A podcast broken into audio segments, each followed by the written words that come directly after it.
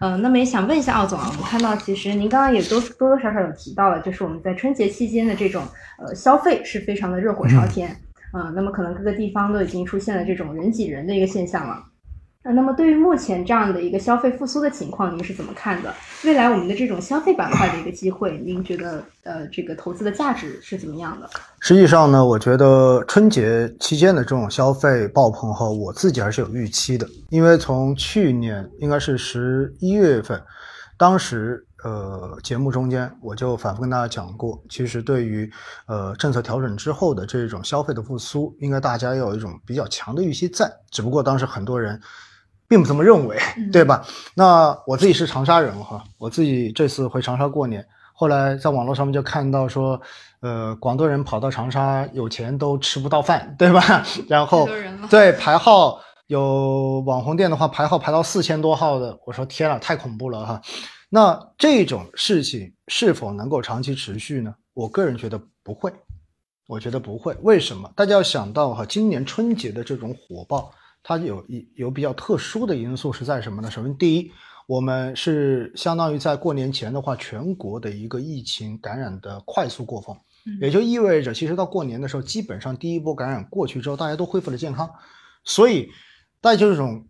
感觉哈，过年期间似乎已经没有疫情了，是吧？戴口罩的，我看很多都不戴口罩了，已经完全没有疫情的感觉了。但是未来这种病毒的变种仍然会存在。所以后续可能还有第二波，甚至第三波。那么这种疫情反复的出现之后，对于消费的这个影响仍然是存在的，这是很重要的一个原因。而且呢，我们从海外的呃相关的这种呃历史回溯的情况来看哈，实际上各国的这一个消费的复苏，在疫情之后，现在回头看都没有回到疫情之前的那个高度，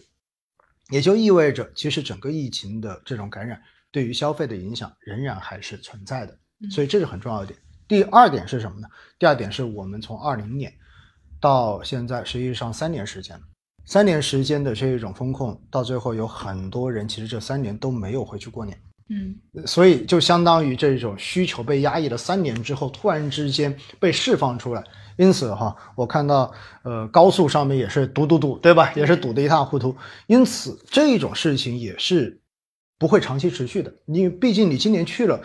明年哎你就觉得哎去年已经去过了，对不对？没有之前那么强烈的需求了，所以呢，我觉得这是呃几年的这一种需求压抑之后的一次爆发，两者结合起来形成了今年春节之间的这一种看上去消费爆棚的这样的情形。嗯，所以呢，在这样的情况之下，我觉得大家对于消费的这个复苏，在政策调整之后，肯定它会有。向好的一面在，但是对于它的这个复苏的高度跟强度，大家还是要有一个客观的认知。就像我一开始说的，你不能因为看到了这种情形，你就对于后面的整个消费场景，哇，你就觉得那不得了，会超过二零年，会超过一九年。我觉得这种大家还是要把预期往下降一降。嗯，至于消费板块的投资机会，说实话哈，大家现在回头看一看，你手里在二零年的下半年。二一年的年头所追的那一些网红机，因为大部分都是偏消费的嘛，实际上从底部的这个净值的反弹也超过百分之四十了，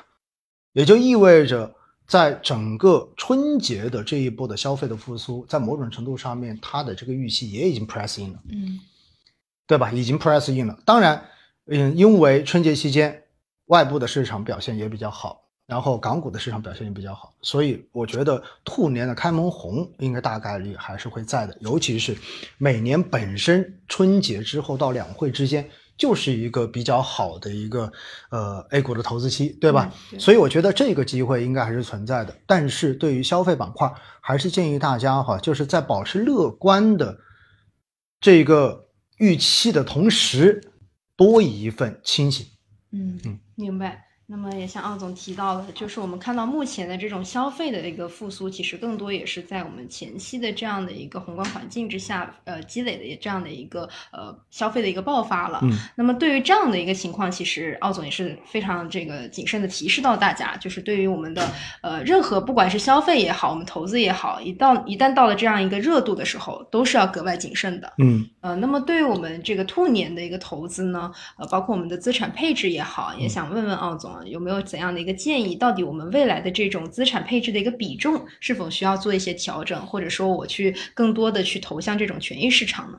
我个人觉得今年肯定是更加推荐大家投权益市场了。嗯，那当然，虽然现在跟呃两个月、三个月之前相比的话，它的配置性价比已经有所下降了，这一点不容置疑哈。但是呢，呃，开句玩笑说哈，真的再给你一次十月底的这种机会，我相信绝大多数人还是不敢买的，嗯 因为往往最值得买的时候，都是大家对于未来最没有信心的时候。对，而大家真正开始关注市场的时候，都是市场已经涨完第一波的时候。是的。那现在可能就处在这样的一个时期。嗯那在昨天呢，我也看到在公众号的后面哈，有一个朋友就留言问我，说，呃，已经涨了这么多了，哎，我现在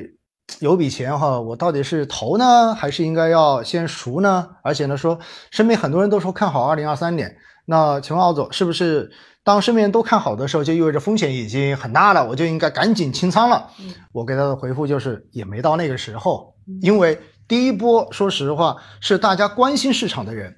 你在天天看，你在关心，所以你看到了它第一波已经涨了，但实际上，整个社会有很多人还根本没有来关注股市，嗯 因为他去年的这种下跌，全年的这种下跌，让他们早就对于股市已经失去信心了。所以这个时候你跟他说什么，其实他都不愿意看，他觉得没戏，而且我还没有回本。因此呢，我个人觉得现在是第一波涨完，第一波涨完，那还有没有机会？我个人觉得是有的。虽然配置的性价比有所降低，但是在目前这个时候，其实从股债风险溢价的指标来看，仍然是权益资产相比债券类资产更具有配置价值的阶段。所以呢，我还是建议大家在今年哈，还是可以在此时有效的提升自己的权益配置的比重。嗯而对于债券债券类资产来说呢，就像刚才之前所讲的一样，它是永恒的一个打底类的资产，嗯你可以把它一直都配没有问题。但是呢，随着国内通胀的上行，然后随着国内经济的这种复苏，